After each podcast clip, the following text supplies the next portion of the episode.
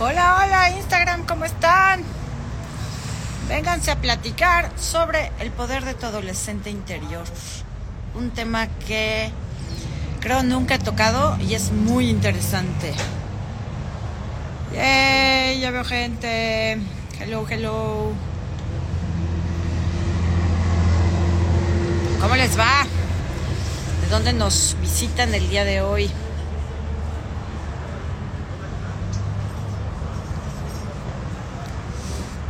Cuánta gente?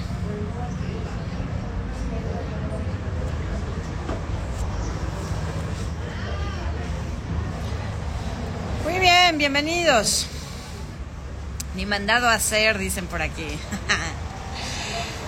De Argentina, bienvenido Argentina, eso. Santa Fe, Argentina. Tres de Argentina, Paraguay, Panamá, Medellín, Chile, wow. ¿Dónde está México? Panamá.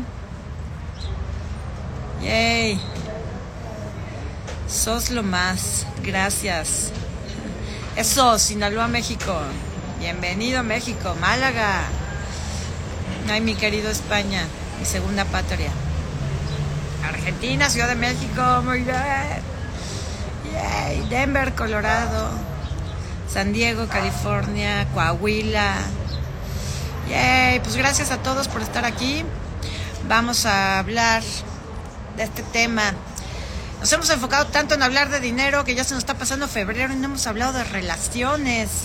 Entonces este tema del día de hoy tiene mucho, muchísimo que ver con relaciones. Este, también lo vamos a abordar desde otros enfoques como dinero, trabajo, pero quiero que veas el poder de tu adolescente interior porque este, se habla muchísimo del niño interno. ¿no? Es todo lo que conocemos, toda la serie está del niño interno, pero ¿quién te ha hablado del adolescente interno? Muy poca gente habla sobre eso y entonces nos toca hablar de eso. ¿Qué es esto del adolescente interno? Bueno, pues así como tienes heridas de la infancia, ¿no? que el abandono, que el rechazo, que la traición, que la humillación, que la injusticia, y otras tantas como no ser visto, no ser escuchado, la herida de la culpa, la herida de no ser suficiente. Eh, el adolescente interno es esta parte de ti que que empezó a experimentar la vida por sí mismo, cuando empezó ya a separarse de, de, mamá y papá, a nivel emocional, a nivel energético, a nivel social. Y esto empieza a ocurrir desde la pubertad, ¿ok? Más o menos desde la pubertad, entre los 9, 10, 11 años, ya podemos hablar del adolescente interno. Eh, y entonces, cuando empezamos a separarnos de mamá y papá y empezamos ya a convivir con los amiguitos en la escuela y empezamos a entender que este, pues a mí me gustan las niñas, a mí me gustan los niños, a mí me gusta todo. Eh, en este momento de la vida, insisto, que empieza en la pubertad, en que ya soy yo contra el mundo, ya no puedo traer a mis papás aquí cargando, ni cuidándome, ni arrastrándome. Entonces yo empiezo a experimentar cosas por mí mismo y empiezo a vivir ciertos dolores, ciertas heridas, que no forzosamente van a tener que ver con lo que viví con mamá y papá, pero sí van a dejar entrever temas transgeneracionales. En la pubertad y la adolescencia se empieza a ver mucho cosas que tienen que ver con el transgeneracional, ¿ok? Entonces creemos que el adolescente interno tiene que ver con el síndrome de Peter Pan, ¿no? El eterno adolescente, pero no es solo eso, el adolescente interno no solamente es Peter Pan, hay muchos arquetipos dentro del adolescente interno y así como está Peter Pan, que no quiere crecer, que no quiere hacerse responsable, que no quiere este, el compromiso, que sigue actuando como, o sea, un adulto que sigue actuando como un adolescente, eh, ahorita vamos a ver por qué es eso, pero no es el único patrón. Dentro del adolescente también está el adolescente sumiso, el niño sumiso que eh, siempre quiso rebelarse, que siempre quiso hacer lo que se le daba la gana, experimentar el mundo y no lo dejaron. Entonces, hoy como adulto se experimenta a sí mismo con mucha dificultad para asumir riesgos, para afrontar cambios, para tomar sus propias decisiones sin consultar a otros. Eh, le da miedo hacer su propia vida por no dejar solos a mamá y a papá. Eh, otro, otro aspecto del adolescente interno que no es ni sumiso ni Peter Pan es el rebelde.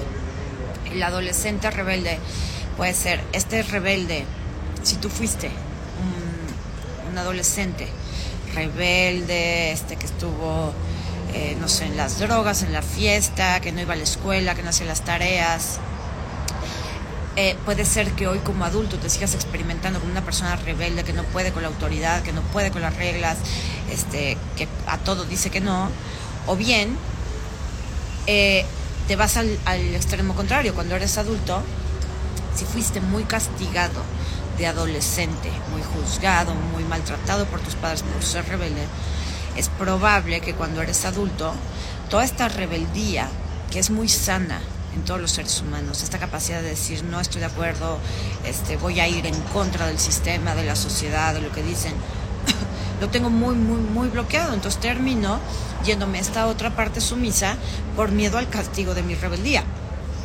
¿Ok? Eh, y luego, otro aspecto del, del adolescente interno. ¿Qué es lo que quiere un adolescente? O sea, partamos de aquí. ¿Qué es lo que quiere un adolescente? Un adolescente quiere experimentar la vida por sí mismo. Así como un niño cuando eh, eh, en la etapa en que empieza a gatear quiere chupar todo, experimentar todo, tocar todo, este, o tiene miedito, dependiendo cómo sea la educación.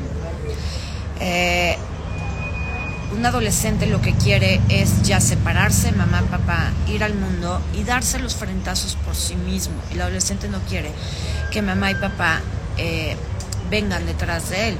Por el contrario, si yo solito puedo, déjame. Entonces, claro, todo depende mucho de la educación, cómo haya, cómo haya sido tu sistema familiar, eh, cómo lo hayas vivido. Pero, pero, en general, el adolescente, el, el, mensaje interno del adolescente es déjame divertirme.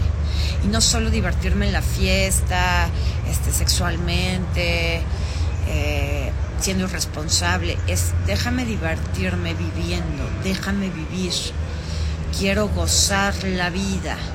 Y también el adolescente interno es esta parte de nosotros que lleva, que guarda todos nuestros talentos e incluso nuestra misión de vida. El adolescente es el que viene encaminado en, en edad temprana de la adolescencia, 14, 15, 16 años, el adolescente se está bien su camino, el adolescente va a encontrar su camino de vida, va a saber a qué se quiere dedicar y normalmente el adolescente lo que quiere es sentirse una contribución una contribución para su familia, pero también una contribución para el mundo. El adolescente quiere ser visto, ser aceptado, ser reconocido por sí mismo, no por ser hijo de mamá y papá. Quiere su propio mérito. Entonces te explico todo esto para que empieces a mirar, conforme yo te voy platicando del adolescente, quiero que empieces a mirar en tu vida adulta cómo estás eh, actuando estos aspectos de tu vida que te está faltando. Te está faltando rebeldía, te está faltando diversión, eh, eres muy sumiso, te cuesta trabajo enfrentarte a la autoridad o al revés, estás todo el tiempo confrontándote con la autoridad, no asumes reglas, este, tienes una necesidad excesiva de probarte a ti mismo, de que los demás te volteen a ver. Entonces no todo viene de las heridas de la infancia, aunque todo está relacionado, no todo viene de las heridas de la infancia. Y entonces con el adolescente interno sucede una cosa muy interesante. Yo te he platicado eh, en un video anterior, creo que fue el último, el penúltimo video que hice aquí en Instagram, que lo puedes ver en YouTube, yo te decía que la raíz de todos tus problemas son tus relaciones. No porque tus relaciones sean problemáticas, sino porque la forma en que te relacionas con las personas, en cualquier ámbito, familia, pareja, trabajo, amigos, eh, la forma en que te relacionas con las personas es un espejo de la forma en que te relacionas contigo mismo. La forma en que tratas a las personas es un espejo de la forma en que te tratas a ti mismo. Y la forma en que las personas te tratan a ti es un espejo de lo que no has resuelto dentro de ti. Incluso ayer hice un en vivo en Facebook, que les sugiero ver ahí en mi canal de YouTube, eh, donde explicaba la forma en que la gente te trata da testimonio de lo que tú crees de ti mismo inconscientemente. Entonces, si una persona te trata con indiferencia, muy probablemente dentro de ti tengas información que diga yo no soy importante, yo no valgo, yo no merezco, yo no doy el ancho. Entonces el otro, que siempre es un ángel, llega a tu vida para reflejarte esa información que tú tienes dentro. Entonces, ¿qué pasa con estas relaciones? No solo aprendemos a relacionarnos eh, en la infancia y a través de las heridas de la infancia, donde se vuelve calvo de cultivo de las relaciones para bien y para mal, es en la pubertad y en la adolescencia. En la pubertad es cuando descubres al sexo opuesto ya por ti mismo, ya no es eh, mamá y papá, ya es yo soy niña y allá afuera están los niños, y yo soy niño y allá afuera están las niñas, y wow, o guácala, fúchila. Eso son cosas ya personales, historias personales que no me interesa entrar, sino quiero que entiendas que es bien importante que en este momento te preguntes cómo fue mi primer contacto con el sexo opuesto en la pubertad. Cuando, cuando yo, quiero que te preguntes, cuando yo empecé a darme cuenta de que existía el sexo opuesto, eh, o que me gustaba gente de mi mismo sexo, o sea, este descubrimiento de tu sexualidad, ¿cómo lo viviste? ¿Te sentías rechazado? ¿Te sentías el feo del salón? ¿A ti nadie te volteaba a ver? ¿O por el contrario eras el popular? Este, la, la niña con la que todo el mundo quería andar y con quien todo el mundo quería ser amiguita. ¿Quién fuiste en la pubertad en ese momento de tu desarrollo biológico y sexual? Bien importante que te lo preguntes. Segundo, esa es una primera etapa, es un primer contacto bien importante, la pubertad, cuando empiezo a tener este contacto con el sexo opuesto. Dos, ¿cómo fue tu primer noviazgo, tu primer beso, eh, tu primer me gusta, fulanito, mi compañero de banca o el niño del salón de enfrente o cinco generaciones de arriba? Cómo fue también esa experiencia. Esas, son otras memorias bien importantes a trabajar. ¿Por qué? Porque si la primera vez que yo ya estando parado en mi energía sexual, no es lo mismo, este, muchos de nosotros, yo nací enamorada, o sea, yo sí les cuento que yo nací enamorada de, de, mi muñeco, del príncipe azul de Blancanieves, entonces a mí me gustaba mi compañerito desde el maternal, o sea, yo, yo sí fui muy de, ah, lo amo, desde chiquita. Pero cuando, cuando te enamoras antes de la pubertad, no estás enamorándote del sexo opuesto y de la criaturita que tienes enfrente. Estás proyectando cosas de tus padres todavía. Estás simplemente trasladando este complejo de Edipo con papá o con mamá, complejo de Edipo de Electra, lo estás trasladando al compañerito de banca no hay realmente una distinción entre el otro y yo. Pero cuando ya estás en la pubertad y en la adolescencia, ya es mi propio deseo sexual en torno a esta persona. Entonces, la primera vez que siendo puberto o adolescente a ti te, te gustó a alguien, te enamoraste de alguien, esa persona te rechazó ni te volvió a ver, o bien te volvió a ver, este, se hicieron novios y a los tres días te dejó por tu mejor amiga, eso tiene mucho que ver con tus relaciones de hoy. La forma en que llevaste tu primera amistad, también durante la pubertad o la adolescencia, este mejor amigo, mejor amiga, pero del sexo opuesto. Todas estas memorias que te estoy comentando, apúntalas. Yo sé lo que te digo, apúntalas por favor y empieza a trabajarlas te vas a dar cuenta de millones de cosas y millones de patrones. Tu mejor amigo o amiga del sexo opuesto, primero que hayas tenido, te va a mostrar mucho de ti, de tus relaciones, aunque usted no lo crea. Entonces el adolescente interno, cuando tiene un mejor amigo o amiga del sexo opuesto, también empieza a experimentar lo que es la verdadera intimidad en una relación de sexos opuestos Porque la verdadera intimidad no es la sexualidad, la verdadera intimidad es la capacidad de ser vulnerable y abrirme completamente con otra persona y confiar plenamente en otra persona. Y eso no se da en las relaciones de pareja este, de la adolescencia, se da en las relaciones de mejores amigos. Yo quiero que te preguntes si de casualidad alguna vez te enamoraste de tu mejor amigo o de tu mejor amiga. ¿Y qué pasó ahí? ¿Y cómo terminó eso? ¿Siguen siendo amigos? ¿Le confesaste tu amor? ¿No se lo confesaste? ¿Él te confesó tu amor? quiero que pienses en todas esas cosas.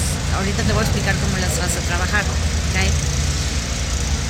Otra cosa tener en cuenta, tu primer contacto sexual en la pubertad o la adolescencia. Y no estoy tomando en cuenta de si viviste algún tipo de abuso, tocamiento en la infancia, te estoy hablando de tu experiencia personal ya voluntaria con el sexo opuesto o del mismo sexo, si, te gustan personas de tu mismo sexo, ya es una cosa personal, ¿ok? Entonces, en tu primer beso, tu primer paje, tu primera relación sexual, si la tuviste en la adolescencia, y ojo, de la, estamos hablando de adolescencia contando desde la pubertad, 8, 9 años, no, como 9, 10 años, hasta los 17, 18. De los 18 en adelante se supone que ya eres adulto para mí hay muchos adultos que siguen siendo adolescentes, pero lo estoy contando a nivel biológico, ¿ok? Eh, entonces, ¿cómo fue tu primer beso? ¿Cómo fue tu primer faje? ¿Cómo fue tu primera relación sexual si la tuviste durante la adolescencia? ¿Quién era esa persona? ¿Cómo te trataba? ¿Cómo te sentías tú? ¿Qué pensaste? ¿A quién de ustedes le pasó que a ese primer chico o chica a la que besaste juraste que era el amor de tu vida y con este te ibas a casar y con este ibas a tener hijos y nunca en la vida lo ibas a soltar, iban a llegar a lo mejor vírgenes al matrimonio, yo qué sé. Pero ese primer amor de la adolescencia, la pubertad, va a condicionar mucho de lo que tú eliges más adelante para tus relaciones de pareja. Ajá. Entonces, a ver, hagamos una pausa hasta aquí, porque yo les estoy abriendo una cajita de Pandora interna. Les estoy pidiendo que abran su caja de recuerdos que están cachando hasta ahorita. Pónganmelo en los comentarios. Ahora voy a tratar de llevarlos un poquito más de la, de la mano, no solo hablar, hablar, hablar. a veces es importante como impulsarlos, no motivarlos. ¡Hola Pepe! Impulsarlos a que, a que hagan este trabajo interno aquí y ahora y no se esperen a, ay, cuando vuelva a ver el video y nunca lo vuelves a ver. Entonces, cuéntame que 20 te, estás, te están cayendo mientras ustedes me van escribiendo, yo les voy a contar casos, tanto casos propios como casos eh, de clientes a los que he atendido en consulta. Eh, tuve un mejor amigo, del cual este fue mi amigo toda la vida, me enamoré de él, pero él nunca me vio como nada que no fuera su amiga, su hermana del alma. Eh, se casó, él agarró su camino, yo agarré mi camino. Y años después me encuentro a una persona que nada que ver con él, pero se llama igual o es igualito en carácter, nos llevamos igual, conectamos igual que como conectaba yo con mi mejor amigo. Y esta nueva persona que apareció en mi vida, que aparentemente no tiene nada que ver con mi mejor amigo de la infancia, me mueve durísimo el tapete. A pesar de que no me ha dado ni una señal de que quiera algo conmigo, pero yo estoy perdidamente enamorada. ¿Qué es esto? Pues una repetición de lo que no concluiste con tu mejor amigo. Es un ejemplo muy básico, pero así tú solito vas a poder empezar a buscar. Ya, se están dejando venir, no con comentarios, sino con, biografías completas. Eh, Victoria, que mi adolescente sí tenía el valor de hacer lo que quería. Exacto, muy bien, Victoria. Entonces, si te estás dando cuenta de yo de adolescente sí tenía el valor para hacer lo que quería y hoy como adulto no me siento con ese valor, dudo de mí mismo, pregúntate, ¿qué pasó en mi adolescencia que me hizo dudar de mí, que, me hizo perder ese valor, ese coraje, ese voy por todo? ¿Qué pasó? ¿Cuál fue la consecuencia de ser así de valiente? Y muy probablemente esa consecuencia tiene, tenga que ver con una de tres cosas. Mamá o papá me castigaron o de alguna manera se enojaron por mi forma de ser. Dos, tuve problemas con las autoridades y las autoridades representan a mis papás. Entonces autoridades pueden ser maestros, la dirección de la escuela, la policía, eh, los papás de mi novia, o bien tres, por ser así de valiente, perdí al amor de mi vida o a mi primer gran amor. Ajá, perdón, están aquí arreglando, cuenta, y un ruidero. Si se vuelve muy pesado voy a tener que cortar. Entonces, pregúntate, ¿quién era yo de adolescente? ¿Quién soy ahora como adulto? ¿Qué pasó para que yo dejara de ser así? Y una vez que me doy cuenta de, ah, pues sí, mi problema fue que por valiente, este, no sé, mis papás me sacaron de la escuela en la que me encantaba estar. ¿no? Entonces, pues me excluyeron, me castigaron, me dijeron que no debía ser así, porque ese es el mensaje. yo aprendo a no ser así. Hoy que soy adulto, vivo castigándome a mí mismo, que es lo que siempre les he explicado. Todo sucede contigo mismo, dentro de ti mismo, a través de la información que no has resuelto dentro de ti. Entonces, si tú hoy ya no tienes el valor para actuar como cuando eras adolescente y quieres volver a actuar así, te serviría en muchos aspectos de tu vida, es porque todavía vives esperando el castigo que viviste adolescente. Pero ese castigo ya no está. A lo mejor tus papás ya ni viven, ya tus papás les da exactamente igual lo que hagas con tu vida. Entonces, ¿quién se está castigando? Tú. No importa lo que pasó allá atrás, importa lo que tú eliges hacer con eso. ¿Ok? Eh, era un amor imposible, era mayor que yo, yo futureaba con él y eso no me permitía ver a los que eran mis iguales.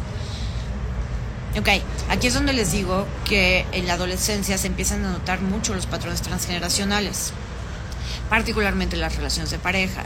Los amores imposibles, los, los amores imposibles que nosotros experimentamos en la vida, suelen, no digo que es una regla, para mí no, no, no hay absolutos, pero suelen estar relacionados con amores imposibles de tu transgeneracional, probablemente tus abuelas o tus bisabuelas. Entonces, si yo me enamoré de un imposible, ¿qué pasa con ese imposible en mi inconsciente? No sé si han visto la película de Adeline. Si no la han visto y tienen un amor imposible que no han dejado ir, vean esa película para que entiendan el tema del fantasma. Este amor imposible con el que no logré concretar siempre se va a caer en mi inconsciente como un fantasma flotando en mi vida. Nunca lo voy a poder olvidar, entonces no importa quién llegue a mi vida, nunca va a ser suficiente porque acá tengo la idealización de alguien. Y esta idealización, por no haberse concretado y no haber podido ver los verdaderos colores del otro, siempre se va a quedar como la gran relación, el gran hombre con el que nunca pude estar. Ergo, nunca vas a terminar de estar por completo ninguna relación. Tienes lo que se llama el síndrome del corazón ocupado. Y este, no concretar ese amor y tener un ideal ahí este, nunca realizado, lo estás repitiendo de alguien de tu transgeneracional. ¿Necesitas saber, ir a averiguar? No. Basta con reconocerlo en ti. Acuérdate que aquí en Encuentro Sagrado no nos vamos directo a trabajar con transgeneracional ni con sistémica, a menos que sea necesario lo primero que tengo que hacer es reconocer en mí. Efectivamente, tengo un fantasma aquí persiguiéndome desde la adolescencia que nunca he soltado. Por eso mis relaciones no funcionan, por eso siempre estoy esperando que llegue alguien mejor, eh, por eso no pierdo la esperanza de algún día volvérmelo a encontrar. primero, reconozco qué está sucediendo en mí.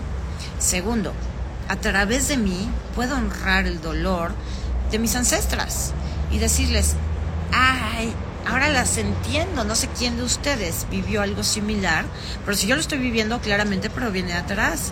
Entonces honro mi dolor, honro el de ustedes y elijo hacerlo diferente y elijo soltar.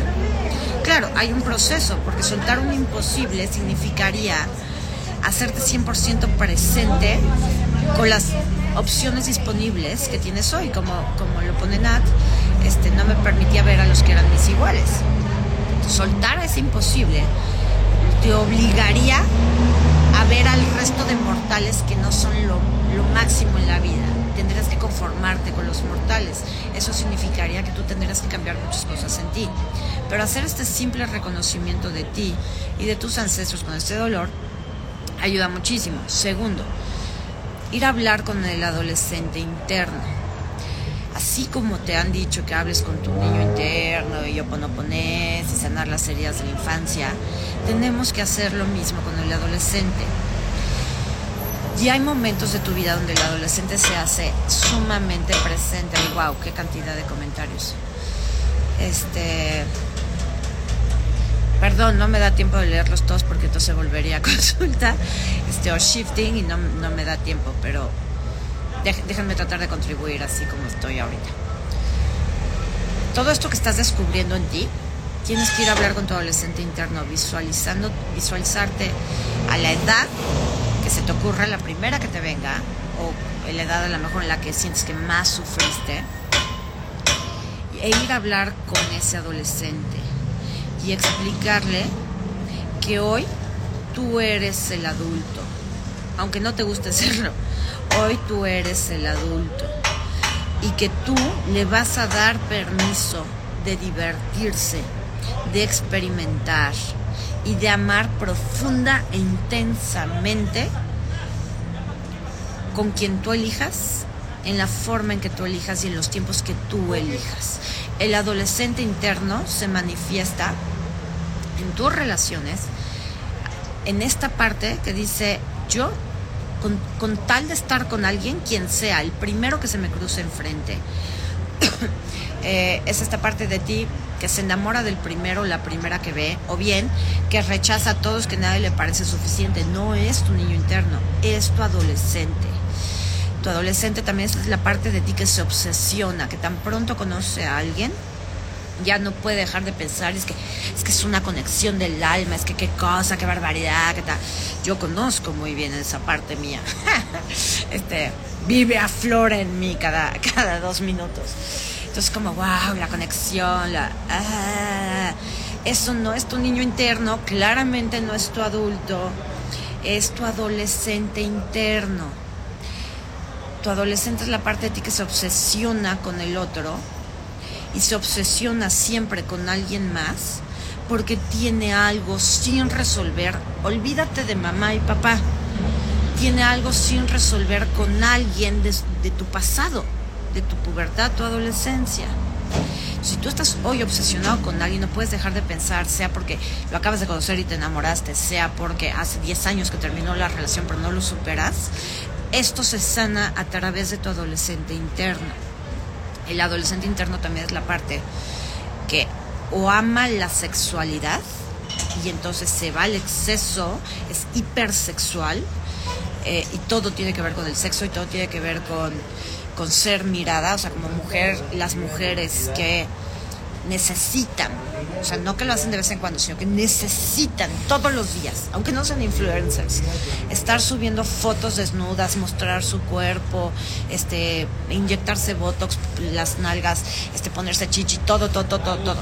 O sea, necesitan estar todo el tiempo hipersexualizadas y eh, publicando cosas suyas en las redes todo el tiempo, son mujeres que se quedaron atoradas, muy atoradas, en su adolescente interna una adolescente que o nunca fue vista por el sexo opuesto, porque era la gordita, porque era la que usaba lentes, porque era la nerd, por lo que sea, o bien porque fue muy vista y eso no le fue suficiente.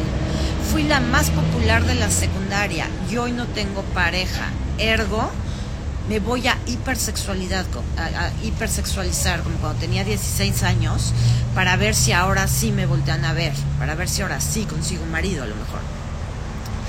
Con los hombres sucede igual, los hombres que están todo el tiempo presumiendo el bíceps, el tríceps, el gemelo, el acá, este, que tienen que mostrar que aquí cerrando un nuevo contrato y acá esto y acá lo otro y les encanta publicar y publicar y publicar aunque a nadie le importa, son hombres que se quedaron atorados en el adolescente interno porque o fueron muy desvalorizados en la adolescencia por las mujeres o bien entendieron por su entorno social e incluso familiar que la única manera de ser visto y valorado es mostrando tu éxito, tu estatus e incluso tu físico. Todas estas cosas que te estoy platicando se trabajan con el adolescente interno, no con el niño interno, no con tu madre y tu padre.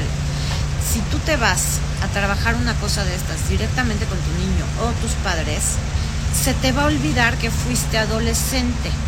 Y entonces vas a limpiar un chingo de cosas hasta allá atrás, te vas a ir hasta con tus ancestros a constelar, y sí, ya le devolví a mi bisabuela, pero ya está otra parte de ti, que es la que realmente vivió, encarnó el dolor en la vida real, en otras relaciones, esa parte de ti que por irte tan atrás, ya no viste esta parte de ti. Y entonces mucha gente me dice, es que ya lo constelé, ya lo sané, ya cuando ponía mi niño interno y lo sigo repitiendo. Pues sí, porque hay una parte de ti que no has mirado y esa parte de ti es tu adolescente interno, que es la parte de ti que de verdad experimentó la herida, la mejor de rechazo o de humillación en sus relaciones personales, no solo en casa.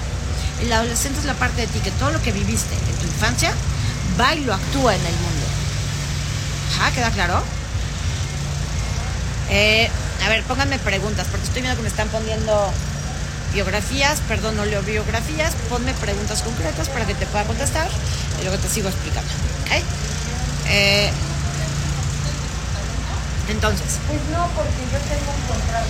Sí, sí se guarda el en vivo y posteriormente se publica en YouTube. Eh, gracias por la insignia, Florzaita. Ah, no, Patti Morfín, muchísimas gracias por la, por la insignia. Eh, como les comento siempre, las insignias y las estrellas en Facebook nos ayudan a nosotros a seguir sosteniendo esta, esta página y además pues es un, es un gesto de conciencia de parte de ustedes de todo este de todo esto que nosotros damos gratuitamente la forma en que ustedes nos pagan todo lo que damos es regalándonos un like, regalándonos un comentario o regalándonos insignias. Es como su acto de conciencia de decir gracias, te doy algo a cambio del regalo de conciencia que me estás dando. Entonces, gracias por tu conciencia, Pati, gracias por ayudarnos a sostener esto. ¿Okay? ¿Qué onda, Lick? Hablando de adolescentes. Entonces, aquí preguntan, ahora sí una pregunta. ¿Cómo sanar el adolescente interno? Muy bien. Buena pregunta. ¿Cómo sano al adolescente interno? Una de las técnicas más fáciles es el shifting. Pero no es fácil explicarte el shifting en un video en vivo, donde tienes tantas preguntas. Entonces, lo que puedes hacer, ya que ahorita estás tomando conciencia de todas estas cosas, lo primero que tienes que hacer es apunta, apunta todo, todos los 20 que te están cayendo. Todos los 20. Tienes que apuntarlos. Porque esos recuerdos se tienen que trabajar. Si tú no trabajas tus memorias, nada va a cambiar. Puedes decretar, puedes visualizar, puedes oponoponear, pero si no cambias tus memorias, nada va a cambiar. Entonces tienes que apuntar todos estos recuerdos que te están midiendo y todos los 20 que te están cayendo, incluso este, este darte cuenta de sí, este, en la adolescencia me gustaba un tipo de persona así, este, o fue la primera vez que me rompió en el corazón y me siguen rompiendo el corazón de la misma manera hasta hoy que tengo 40. Ok, apúntalo, ¿sale? Lo segundo que vas a hacer es visualizar a tu, a tu adolescente interno. Si tienes fotos de él o de ella, aún mejor. Y con esa foto, con esa imagen tuya interna que tienes de tu adolescente interno, vas a hacer con tus manos así, decirle te veo. Y vas a platicar con ese adolescente. Te veo, güey, te veo que eres súper rebelde. Y hubiera estado padrísimo que esa rebeldía yo la trajera hoy. Hubiera estado padrísimo que hoy pudiera tener los pantalones de decir las cosas que no me parecen o, accionar para, para ir en, eh, no en contra de nada, yo nunca soy este, pero en contra de, o la lucha para o en contra de, yo no soy pro, sino ojalá pueda ser mi rebeldía a favor de lo que sí quiero, de lo que me gustaría ver en el mundo. Tienes que hablar con ese adolescente interno y explicarle, primero que nada, que por fin logras verlo. Así como lo has hecho con tu niño interno, que por fin te veo y lo siento mucho, y si pobrecito, con tu adolescente tienes que decir, güey, ya yo te veo, yo te veo, olvídate mamá y papá, eres tú. Ya en el adolescente ya no se trata de mamá y papá, se trata de ti. ¿Quién fuiste tú y quién has elegido seguir siendo, dejar de ser a lo largo de tu camino adulto? Le dices que lo ves, le vas a decir todo lo que reconoces, todo lo que hoy entiendes.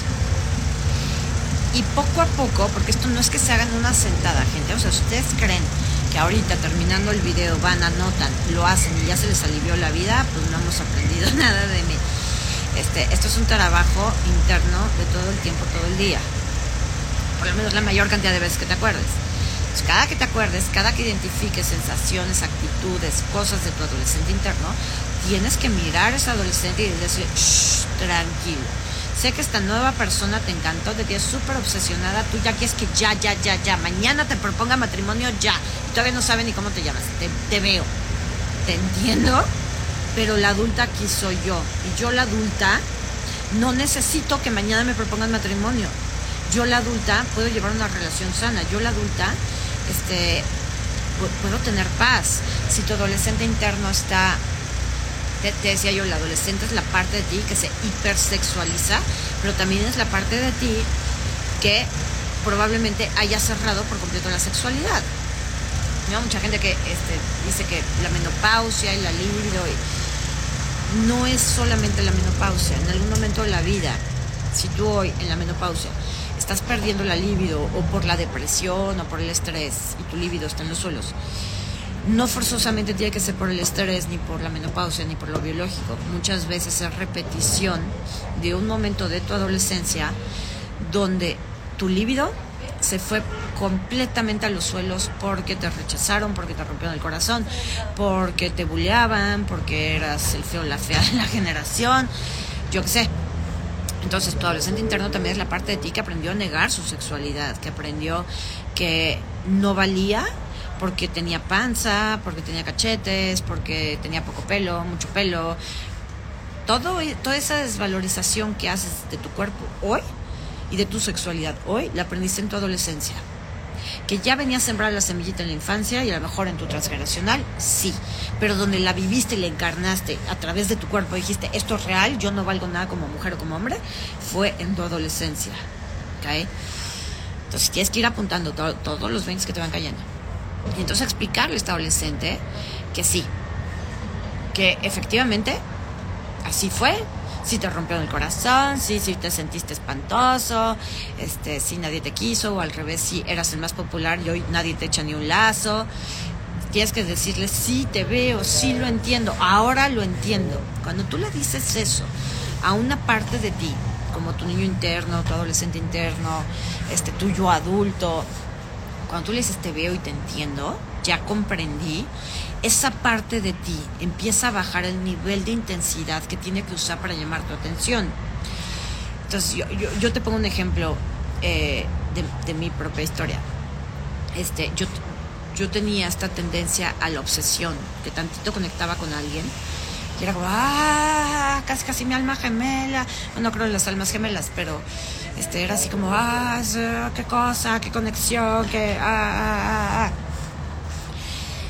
Ah". Y yo no entendía de dónde venía, de verdad lo constelé, lo descodifiqué, ¿no? Entonces iba caso por caso. Es que fulanito nació el día tal, de tal, y entonces es mi doble simbólico, ta, ta, ta, que todavía me encanta hacer esas cosas, pero ya más por entretenimiento que por desesperación. Y no, no, nada de lo que hice me quitaba esas obsesiones hasta que entendí esta parte. Dije, esto no es de mi niña, mi niña no se obsesionaba con el que le gustaba del salón o sea, se emocionaba y sentía bonito, pero no era obsesión.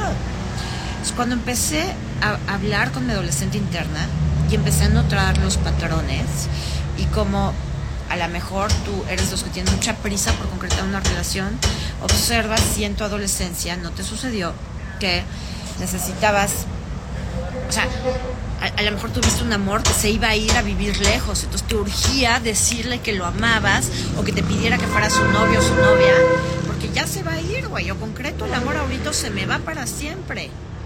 Eso puede ser parte de la programación que hoy tienes para que me urge que las relaciones se concreten o que las relaciones se terminen. También puede ser al revés. No solo es miedo al compromiso. A veces el miedo al compromiso es quise comprometerme una vez y me rompieron el corazón. Se largaron a vivir a otro continente. Pues, ¿cómo no voy a tener miedo si no lo resuelvo? Entonces, en la medida en que tú vas hablando con tu adolescente interna, y le vas explicando que lo entiendes.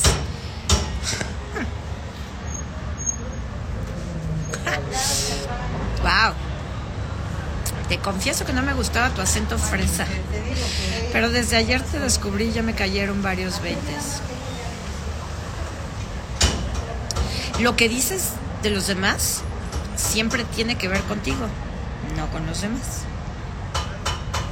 Deja que eso entre se asiente. Eh, entonces, hablas con tu adolescente interno, le explicas y lo que va a suceder es que en vez de que, en este caso, en este ejemplo que te ponía de la obsesión, a lo mejor tú hasta hoy, cada vez que te obsesionabas con algo, con alguien, entrabas así, ah, ya no puedo pensar en nada. A partir de que tú empiezas a hablar con tu adolescente, vas a notar un bajón importante en esa intensidad de tu obsesión, o de tu rebeldía, o de tu sumisión, o de tu miedo a ser sensual y sexual. Pero primero tienes que hablar con tu adolescente. Primero que nada. Segundo, tienes que trabajar con tus memorias, insisto. Si no trabajas con tus memorias, no hay manera que las cosas cambien, por mucho que las costeles, por mucho que las descodifiques, por mucho que les reces, no va a cambiar si no cambias tu cerebro. Y en tu cerebro, eh, ¿qué pasa cuando te enamoras de un primo hermano? Y aquí te contestan, hay que revisar transgeneracional.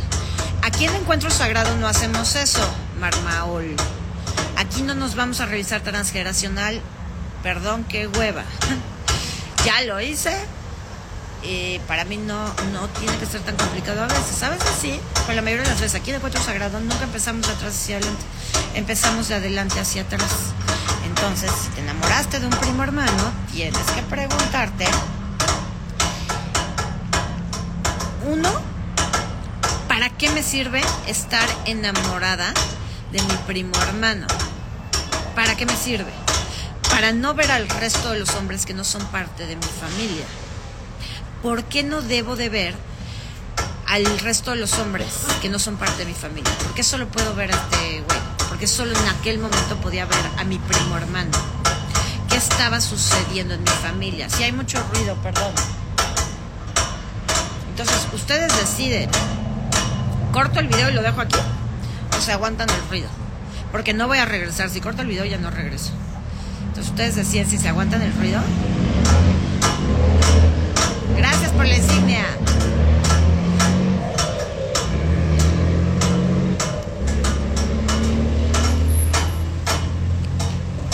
Eso, Marmadol, dice, nos aguantamos. Entonces, en el caso de un primo hermano, sí, claramente hay temas transgeneracionales, pero lo importante es preguntarte, tú hoy, hoy yo qué siento, si hoy ya no estás enamorada de tu primo hermano, pero fue algo que te pasó, y hoy todavía lo comentas, es porque todavía algo te mueve. Puede ser culpa, puede ser de siempre me quedó la cosquillita, puede ser este miedo a que la gente se entere. Entonces pregúntate, hoy, hoy, ¿yo qué siento en, torno a este primo hermano? ¿Cómo me hace sentir eso? Ajá. Y entonces, ¿qué hago con eso una vez que ya me lo pregunté? ¿Qué hago con eso? Shiftea. Es muy sencillo, la respuesta a todo en esta comunidad es shiftea. Entonces siento culpa, güey. ¿Cómo me fui a enamorar de mi primo hermano? Libero y dejo ir esta culpa. Déjalo ir, déjalo ir, déjalo ir, déjalo ir. Hasta que baje a cero. ¿Ok? Y luego, conforme tú vas shifteando la culpa, te va a surgir otra emoción. A lo mejor nostalgia de, ay, sí, pero era tan bonito y todo era tan lindo. Libero y dejo ir. Esa nostalgia. El no querer soltarlo. Libero y dejo ir, libero y dejo ir. Y vas trabajando cada una de tus emociones. Conforme tú trabajes esas emociones, lo cual no te debe tomar ni cinco minutos seguidos, van a surgir solitas cosas. Porque quien está a cargo de tu inconsciente no es tu transgeneracional, no es tu terapeuta, no es nadie más que tú. En el momento que tú te pones a shiftear, lo que sucede es que le estás diciendo a tu inconsciente, me hago presente. Desde mi adulto, me hago presente conmigo, con mis memorias. Ahora sí, inconsciente, sácalas. Saca el patrón, saca lo que tengo que entender, saca las memorias que tengo que recordar, sácalo. Aquí está presente el adulto que puede con esto. Y entonces, tu inconsciente te va a mostrar, solito, conforme vas trabajando tus memorias, tu inconsciente te va a mostrar de, claro, me enamoré de mi primo hermano porque era idéntico a mi padre o a mi madre, o porque yo no quería, yo le tenía mucho miedo a los hombres, este, este es un caso real de, una persona que atendía en consulta, eh, era una chica que igual se enamoró de un primo, primo hermano. Eh, y ella le tenía muchísimo miedo a los hombres. Ella ya había vivido un abuso cuando era muy pequeña. Entonces ella le tenía miedo a los hombres. El único hombre que le daba confianza, el único hombre que con quien se sentía bien y segura, era su primo. Entonces le servía perfectamente enamorarse de su primo para no mirar al resto de los hombres que le daban miedo. ¿Sí me explicó? Si tú te shifteas tus emociones, solito va a surgir el patrón, la respuesta a la pregunta que te estás haciendo. No te tienes que ir más allá, ¿ok? Pero lo importante son tus emociones. Entonces, sea como sea, la forma de trabajar tu adolescente interno, primero, insisto, es mirarlo dentro de ti, visualizarlo en una foto y hablar con ese adolescente y decirle, te veo, entiendo lo que viviste, si estuvo dura la baraja o estuvo bien padre y nunca lo reconocí, perdón, ahora soy adulto y ahora yo me hago cargo. Tercer punto.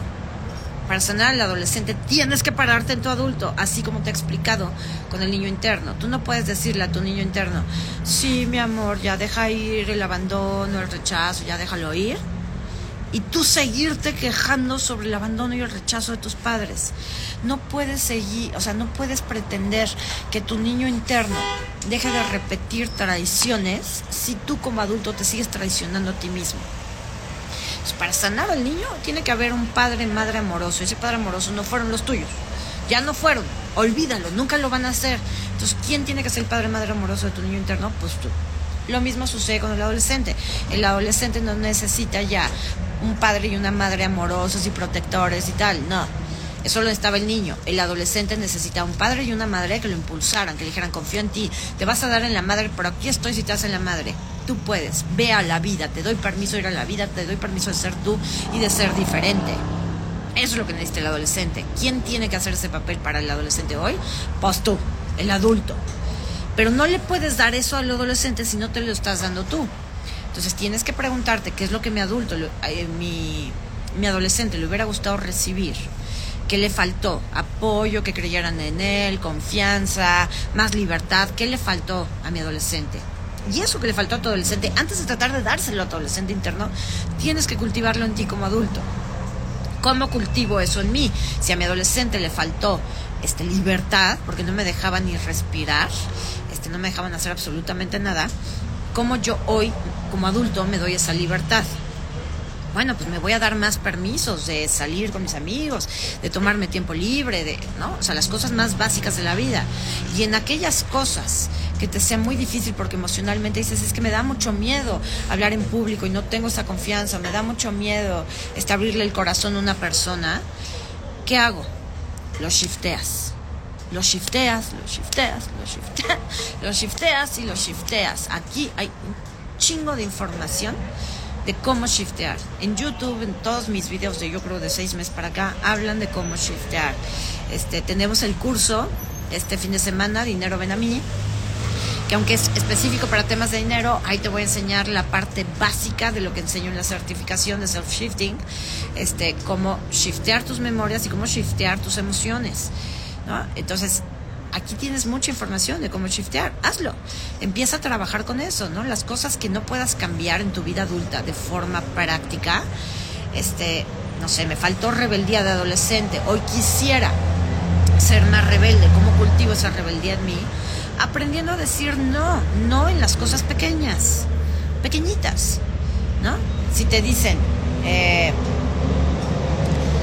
ay señorita, se tiene que sentar de este lado de la mesa porque lo que sea, decir, pues no, no me quiero sentar.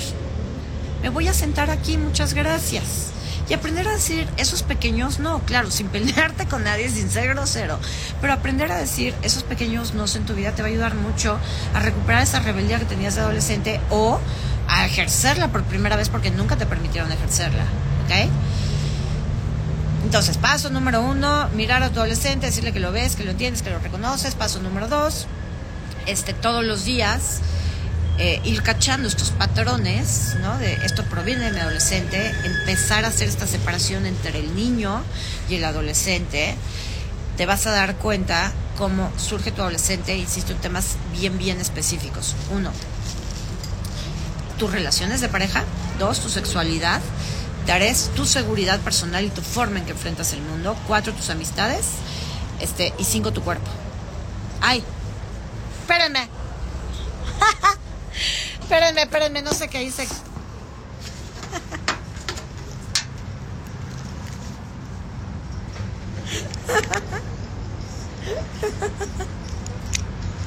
¿Alcanzar?